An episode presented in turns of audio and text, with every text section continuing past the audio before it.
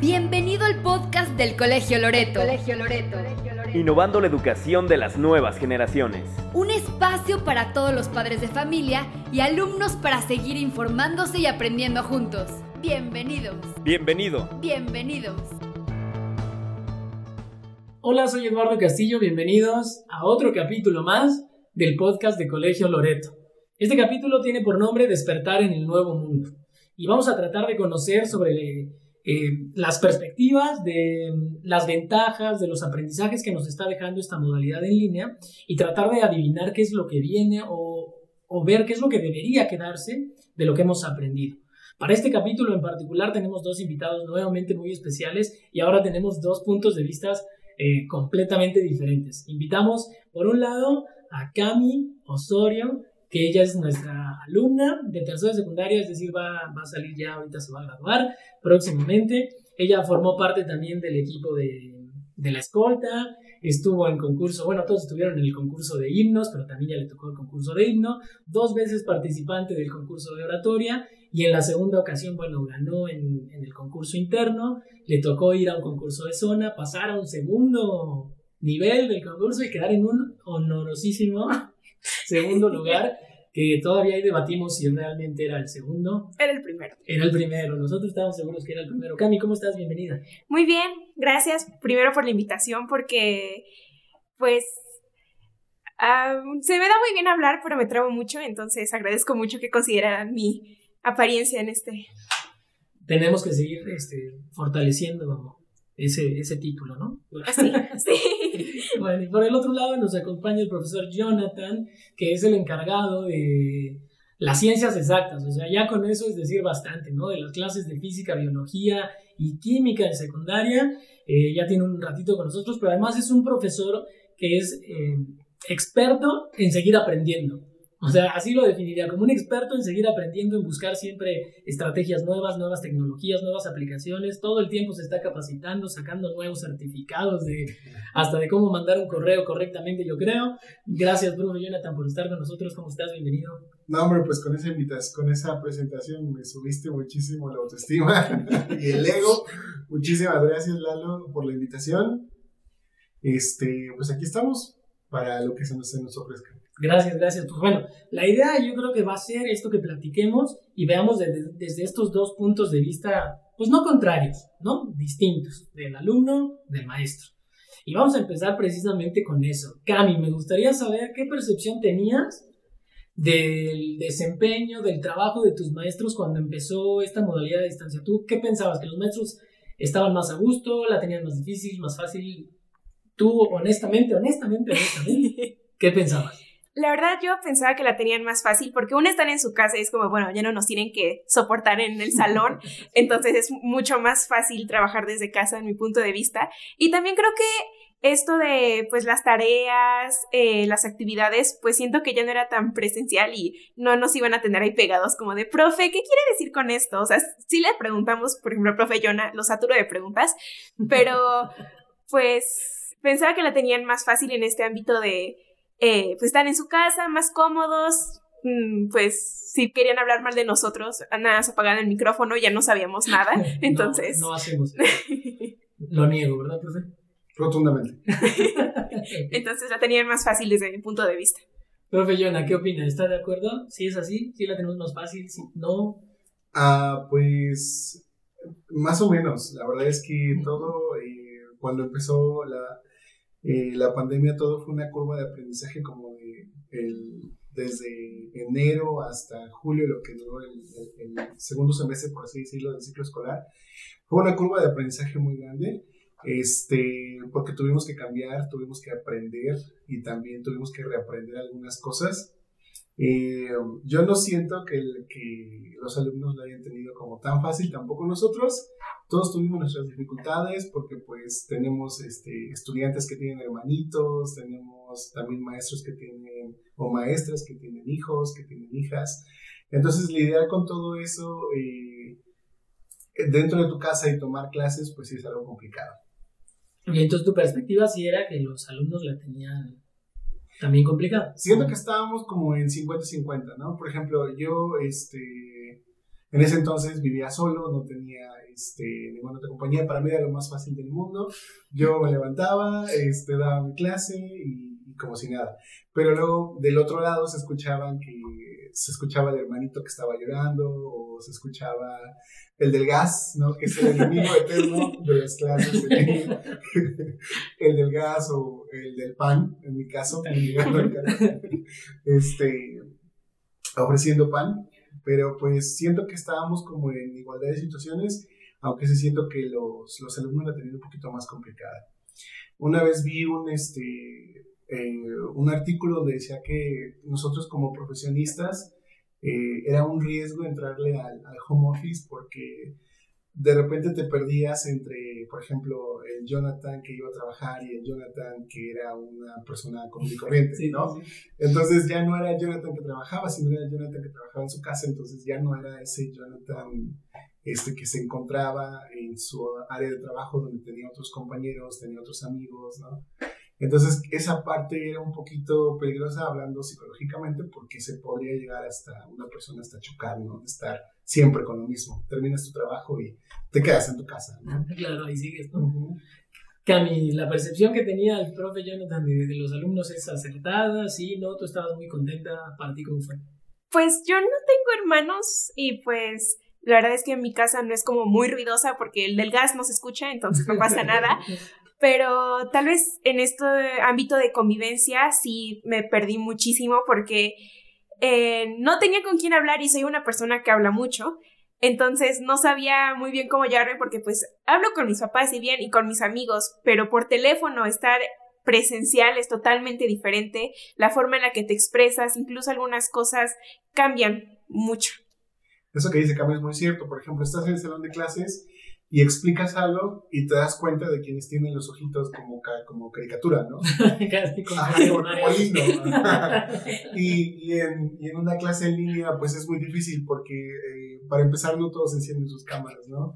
Eh, me acuerdo que nosotros como que decidimos bajarle un poquito la intensidad a enciende tu cámara porque ¿no? sabemos que no todos vivimos en la misma realidad, no todos vivimos en la misma casa.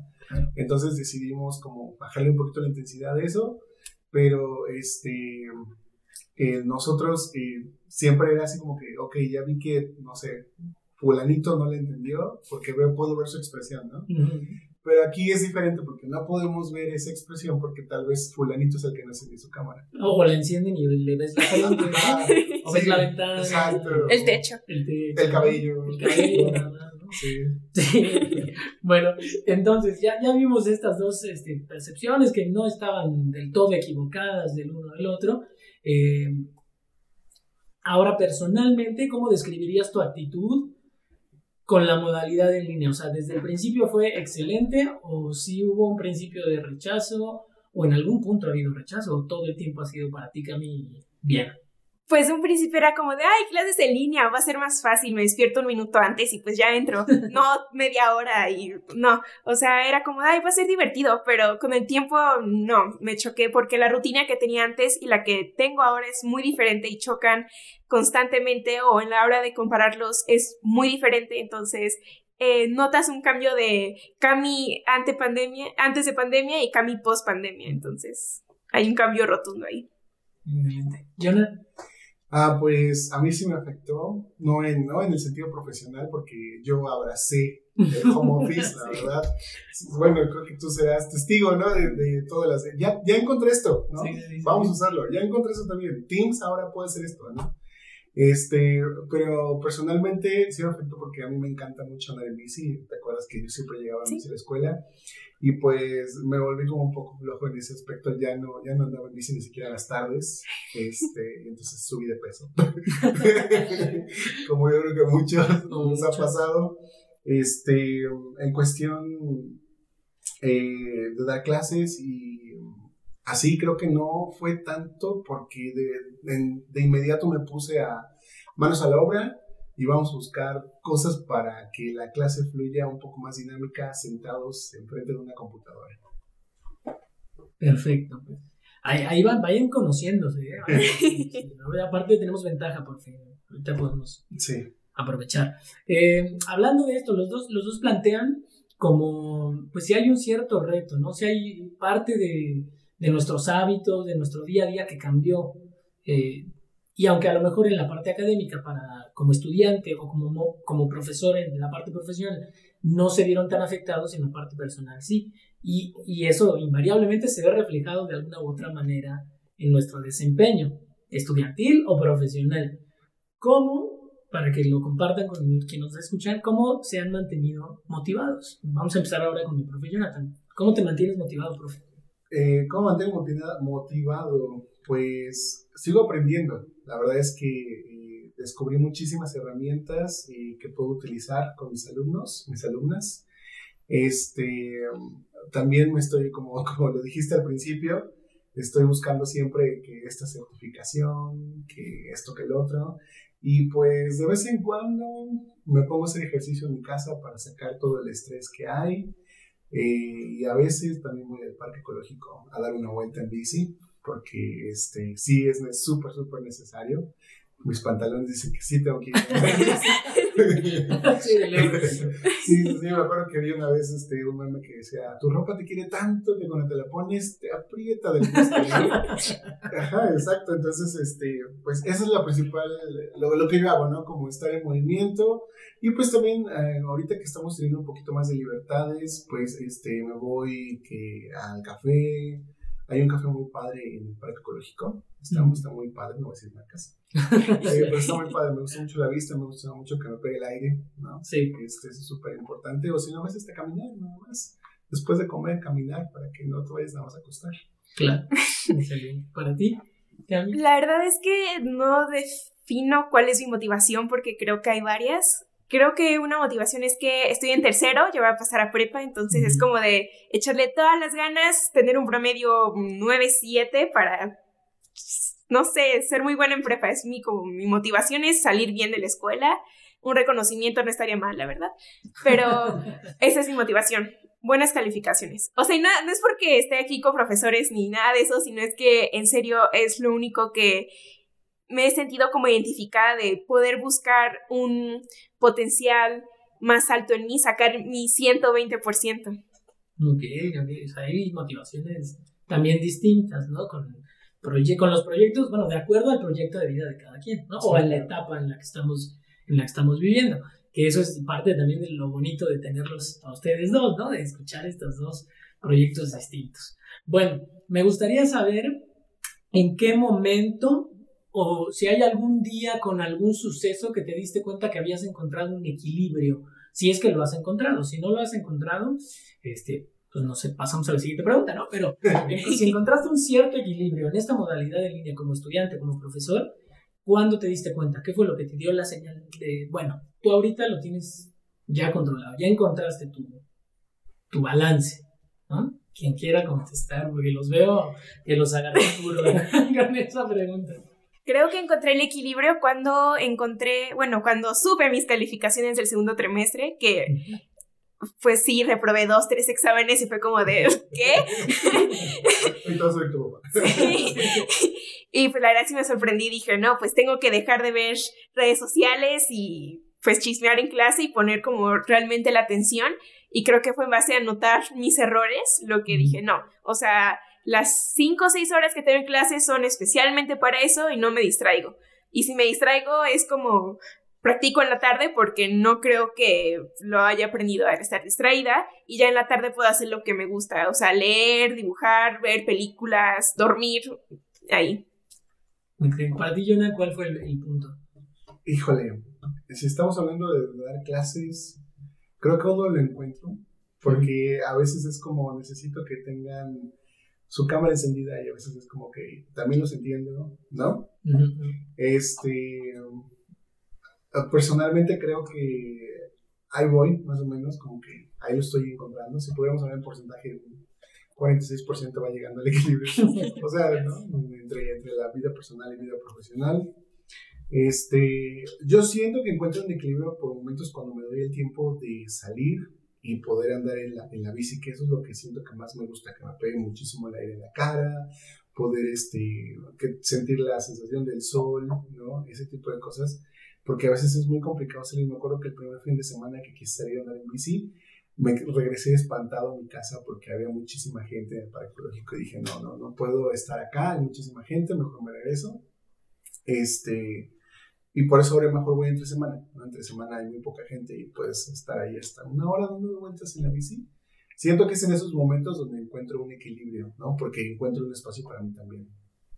Gracias, gracias a vosotros por compartir porque además me hace me hace mucho eco, ¿no? Como con los perfiles que manejamos como en Loreto, ¿no? Como esta modalidad de decir, mira, tenemos que encontrar un equilibrio entre esta parte de la motivación académica, profesional, de los logros, y por el por lado del profe Jonathan también necesitas como persona encontrar un equilibrio para poder rendir en, en, todo lo demás, ¿no? Y entonces él personalmente, pues ya estás encontrando un equilibrio que seguramente más adelante te va a servir a que ese porcentaje vaya subiendo, ¿no?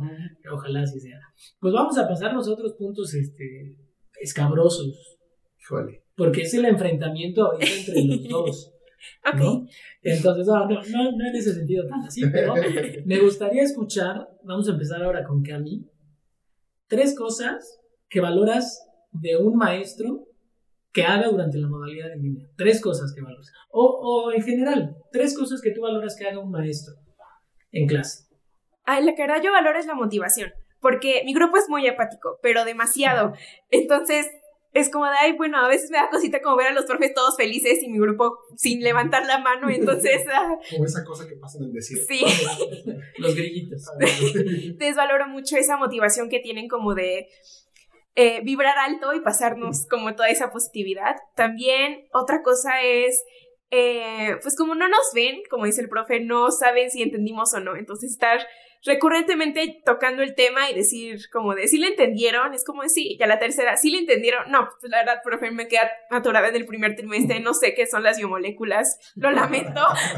Entonces creo que eso también lo valoro mucho como esta necesidad, bueno, no necesidad, esta acción de eh, mantenerse en contacto con nosotros, creo que es muy bueno porque igual a nosotros nos ayuda mucho a saber si entendimos en un tema. Y también esto de... Em, ay, se me acaba de ir la palabra de entender, de empatía con nosotros, de sabemos que no puedes prender la cámara, entonces te damos como este tiempo extra para que pues organices bien todo y ya puedas regresar con nosotros en cualquier momento. Bien, gracias, todo lo tenemos, todo. No hay, de qué preocupar. ya, ya pasé mi checklist. Profe Jonah, ¿qué valoras mucho, muchísimo en un alumno en la modalidad, en la modalidad de línea o en cualquiera? Híjole, es ahorita me voy a poner a pensar en la modalidad en línea. Eh, por ejemplo, yo valoro mucho que pregunten, ¿no? Que pregunten, porque eso me está diciendo que pues aún no ha quedado claro o que también este, les interesa el tema, ¿no? Eh, otra cosa que también valoro muchísimo es que puedan, sean capaces de, de entender que se equivocaron y que lo tienen que corregir, ¿no? Aquí tengo un claro ejemplo. por ejemplo, se equivoca una vez, no pasa nada, se equivoca segunda vez, pero ¿por qué? La tercera y es como que, ah, ¿por qué no me sale? Pero no es como que se dé por vencida, ¿no? este, eso es lo que valoro mucho, que aprendan del error en cualquier materia, en cualquier materia, más en las ciencias exactas que a veces llegan a ser un poquito revueltas, eran tres, ¿verdad? Sí. Este, que pregunten, este, que, que se interesan por el tema. Yo creo que la otra sería lo que hace Rafa siempre que termina una clase. Rafa tiene así como ya su texto, ¿no? Que dice, gracias, profe, buenas tardes, nos vemos, ¿no? Y así, siempre se despide todos así, Cuídense mucho, cuídense, mucho, ¿no? Entonces ya tendría que, te lo dice a todos, te dice toda la clase, pues está pensando en, tu bienestar de alguna manera, ¿no? Eso también lo valoro muchísimo. Que se preocupen también por nosotros, ¿no? Que haya reciprocidad. Bueno, eh, hablando de esta interacción que se da, Cami, para ti, ¿qué herramienta ha sido, o sea, de la modalidad ahorita en línea, qué herramienta, aplicación, página ha sido un salvavidas? Un salvavidas y, o sea, de dónde aferrarte, porque gracias a que qué bueno que existe esto y que tú crees que debe adaptarse y ya no debe dejar de, de estar en las clases. Creo que Canva. Canva. es que la verdad, las presentaciones en PowerPoint se me hacen un poco ordinarias o no sé cómo describirlo, pero creo que Canva te da esta posibilidad de buscar más cosas. Además que me gusta a mí mucho resaltar en mis presentaciones Entonces, pues tener lo mismo que todos no me gusta. Entonces en Canva hay como diferentes cosas. No estoy promocionando ni nada, pero hay diferentes elementos en los cuales puedes utilizar y puedes crear como nuevas presentaciones que, pues, una, te dan puntos extra y dos, pues, eh, es una nueva forma de mejorar tu, pues, imaginación, tu diseño, tu estructura, incluso de cómo ordenar las ideas. Es muy padre. ¿y tú, tú crees que además, o sea, por lo que me cuentas, me da la impresión de que te permite disfrutar el proceso de hacer tu trabajo, tu proyecto, ¿no? Es una relación amor-odio porque luego tarda mucho en cargar, entonces un minuto antes estoy haciendo una presentación y tarda dos minutos en cargarse, entonces tengo que como odiarlo en ese momento, pero es un amor porque puedes ocupar muchas cosas y puedes descubrir muchas cosas y ordenarlas, entonces está muy padre eso. Vale, profe Jonathan, yo sé que tú tienes un, catálogo. Un catálogo, tu caja de herramientas como, como si fuera este, algún carpintero, pero si tuvieras que elegir una herramienta que fue tu salvavidas y que no debe perderse, a lo mejor ya tú ya la ocupabas probablemente a, lo mejor antes de la, de la pandemia, pero tú crees que todos deberíamos empezar a ocupar y que debe ser, o sea, porque no la ocupan, ¿no? Que, que tú digas, ¿por qué no ocupan esta herramienta? Sí, a veces hasta yo me pregunto por qué me la ocupo todos los días. Este, bueno, es, eh, voy a mencionar dos. Una es Kahoot, que es el juego de trivia, que a veces dice Cami, no, porque ya perdí, porque no me gusta, ¿no? No me gusta. Y este, o en ocasiones, la que sí siento que la que no debería perderse es Per Deck. Eh, en esta, este fue un salvavidas porque no encontrábamos nosotros como maestros eh, saber que estaban haciendo lo que se supone que deben estar haciendo en clase, ¿no? Que estén aprovechando la hora y 15 minutos que tienen con nosotros en que, que en verdad estén desquitando el tiempo que están ahí. Esa sería como, como la herramienta que yo diría que también pueda trascender cuando regresemos a clases presenciales, eh, porque rompes la rutina, en, un salón de clases presencial. Y, em, y en el caso de, de Kahoot también siento que es muy bueno porque crea una competencia sana, ¿no? Y te permite estar, te permite estar entre, solo tienes cinco lugares, ¿no? Y quieres, dije acá, dije acá, no es propaganda, pero solo tienes un espacio de cinco primeros lugares, tú quieres llegar a uno de los primeros cinco, ¿no? Para que aparezca tu nombre, eso también. Yo diría que, pero más, más, perder. siento que no debería perderse. Y si pudiera decirlo, estaba viendo la, la plática que tuvieron con Yami y con, Max. Y pues eh, me di cuenta de lo que dijo Max, ¿no? No, no, nacimos, nacimos con la tecnología, pero no sabemos usarla en su, en su generación, ¿no? Sí, sí, sí. Entonces que pues eso no se pierda, porque yo eh, me acuerdo que antes de esto era, lo, hacen el documento y lo transforman en PDF, ¿no? Sí. Y era así como que, ¿cómo? ¿No? Sí. ¿Cómo se hace? ¿No? ¿Cómo se hace? Entonces, todo eso que ya aprendieron, pues que no lo pierdan y que las futuras generaciones que vengan a, la escuela, que, que tengan su curso especial de herramientas digitales o como le quieran llamar, para que aprendan a hacer todo lo que ellos ya saben hacer. Gracias, gracias. Pues sí, las dos muy buenas herramientas que también ocupo yo bastante, entonces coincido con ustedes. Y bueno, ya vamos casi terminando. Eh, una preguntita, dos preguntitas más. Eh, a mí me interesa mucho saber, desde su perspectiva, igual como desde su rol, qué habilidades o qué hábitos que se desarrollaron a lo largo de esta modalidad son indispensables en un alumno, en un maestro, para una nueva escuela, para lo que viene, que todavía no sabemos exactamente presencial, semipresencial, híbrida, si a lo mejor algunas escuelas van a optar por generar este, su modalidad en línea permanente, porque también es útil, ya hemos visto sus ventajas, pero ¿qué, hábitos o habilidades son indispensables para el nuevo alumno post pandemia? Como decías tú, post cambio, bueno, ahorita post pandemia, ¿cómo, ¿qué habilidades, uno o dos hábitos que debe tener el alumno después de la pandemia? Creo que la habilidad de pensar rápido, porque en el salón pues levantaban la mano y ya pues, te escogían a ti primero, pero en línea todos prenden el micrófono al mismo tiempo, entonces tienes que pensar antes de que te digan el, resultado para que, una, pues tengas participación y dos, eh, creo que generas una mayor habilidad al pensar rápido porque empiezas a pensar en lo siguiente, creo que la habilidad de sacar respuestas más rápido y generar esta idea más rápido. No estoy repitiendo palabras, pero sí, pensar rápido. y otra creo que es escribir.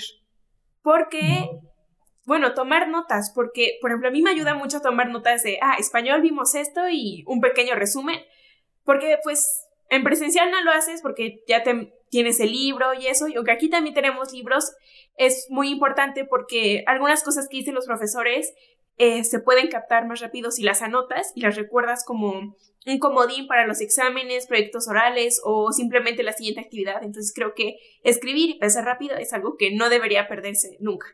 Yo, yo estaba pensando en habilidades o hábitos como más como en lo digital, pero, pero esos son buenísimos, muy, muy buenos. Para ti, Jonah, ¿cuáles son los hábitos o habilidades indispensables para el profesor post pandemia? Para el profesor post pandemia, este, pues que no se quede en lo que ya sabe, que siga aprendiendo, porque pues no sabemos qué pueda pasar más adelante, entonces si tú pierdes como esa capacidad de aprender o esa capacidad de asombro y pierdes esa habilidad de que yo puedo hacer otras cosas aparte de las que ya sé hacer, pues tú vas a quedar estancado. Eh, otra cosa, que tampoco pierdas su, como su rutina cuando iba a la escuela, ¿no? Porque eso de estar frente a una computadora a veces nos quita como la rutina de levantarnos temprano, tal vez hacernos el desayuno, ¿no? Entonces, seguir con esa rutina porque no vas a, no te vas a enfrentar al problema más adelante de que, ah, me tengo que levantarnos temprano porque ya tengo que ir a trabajar a la escuela presencial, ¿no? Y se puede decir lo de, lo de los alumnos, también creo que tomar notas, creo que eso es súper, súper indispensable y creo que no sé por qué se ha perdido. Eh, que ahora les cuesta mucho tomar un apunte o, sintetizar algunas ideas. ¿no? Entonces creo que sí tomar apuntes, saber tomar apuntes es muy importante. Gracias, profe. No, pues bueno, gracias a ustedes. Vamos a ir cerrando ya con esa pregunta. Agradecerles por, por haber estado con nosotros. A mí me interesaba muchísimo, creo que los dos perfiles se compaginaban bien, ¿no? Por esta, este perfil que tienes, Cami, de de, ser muy participativa, ¿no? Y que ahorita además vas, vas, poniéndonos de tener objetivos claros. Y porque el profe Jonathan creo que es un profe que venía preparado para esta modalidad sin saberlo, ¿no? Y creo que me hace mucha congruencia lo que nos comparte ahorita decir es que el maestro post pandemia pues debe, debe estar preparado para lo que sigue, ¿no? Ahorita nos tocó vivir esto, en el futuro no sabemos qué nos toca vivir. Y a muchos maestros, a muchos colegas, creo que de eso nos pasó a lo mejor en algunos aspectos, cada quien diferentes, de acuerdo a su entorno y a su realidad, pues nos tomó de sorpresa porque no estamos preparados para lo que venía, ¿no? Eh, entonces creo que es un aprendizaje muy, muy padre. Entonces, pues bueno, ya, ya para cerrar nada más, sí me gustaría que me dijeran qué se hizo bien en Colegio Loreto, desde su punto de vista, qué hizo bien Colegio Loreto o ha hecho bien durante esta modalidad. Quien quiera empezar, también. Creo que... Creo que eso bien. Creo que varias cosas. Como lo mencioné, tuvimos una curva de aprendizaje.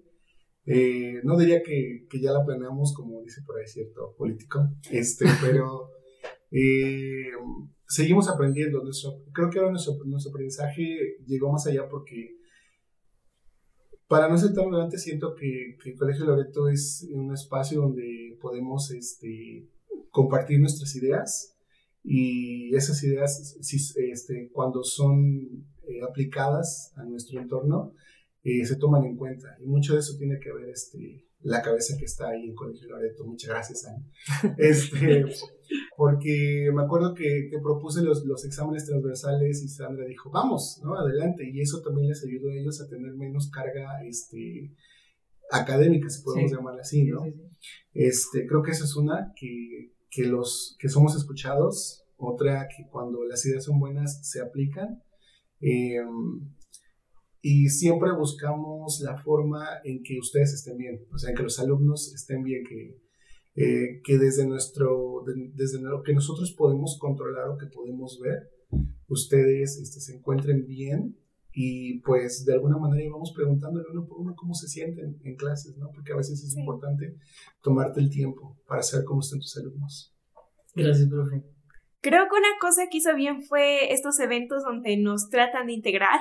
Por ejemplo, en mi grupo, pues no, porque uno estamos en tercero y dos son muy antipáticos. Entonces, pues como nos quieren integrar, muchos no quieren, pero creo que es esta sensación de tratar a todos que seamos amigos o que nos llevemos o que sea bien como este compañerismo porque pues estamos en línea y se entiende que no convivamos, pero creo que esta no es excusa o razón por la cual no debemos llevarnos bien o pues no hablar entre nosotros. Entonces creo que esta eh, función de convivencia le hicieron muy bien porque pues conoces a gente de otros grados que ingresó este año pero gracias a esto, pues los, los puedes hablar por WhatsApp o por otros medios, entonces creo que la convivencia fue algo que hicieron muy, muy bien. Gracias, Cami, y nuevamente gracias, profe Jonah. A mí me queda claro que el profe Jonah es vidente o algo así, porque este, además de que ya estaba preparado para la modalidad en línea, lo que dice de los proyectos transversales, después en consejos técnicos se nos pidió desde la SEP. O sea, nosotros ya lo teníamos. Tiene su bolita mágica. Yo creo, o, o ahí este, tiene una fuente donde le, le llegan mensajes. Tengo acciones con los Simpsons. Pero bueno, pues muchísimas gracias. Espero que se la hayan pasado bien. Espero que los que nos escuchen también se la pasen bien con la plática, que fue muy amena, muy divertida. Nuevamente, Cami, muchas gracias por venir. Gracias a ustedes, muchas gracias por la invitación. Gracias, profe Yona, gracias por acompañarnos. Muchísimas gracias, Lalo. Pues nos estamos viendo después. Gracias a todos por escucharnos. Pues bueno, gracias a todos nuevamente. Los invitamos a que nos sigan escuchando aquí en el podcast de Colegio Loreto, que visiten nuestra página, nuestras redes sociales, donde pueden conocer un poquito más de nuestro equipo de trabajo, de los modelos que, que ocupamos en clase, algunos artículos que están en la página web que también podrán leer, que escriben los, los docentes de- del colegio. Y pues bueno, en toda la gama de redes sociales donde tenemos presencia, por favor síganos y nos vemos en el próximo capítulo y en las próximas pláticas que vamos a tener con los siguientes invitados aquí en el podcast de Colegio Loreto. Gracias. Bienvenido al podcast del Colegio Loreto. Colegio Loreto. Innovando la educación de las nuevas generaciones. Un espacio para todos los padres de familia y alumnos para seguir informándose y aprendiendo juntos. Bienvenidos. Bienvenido. Bienvenidos.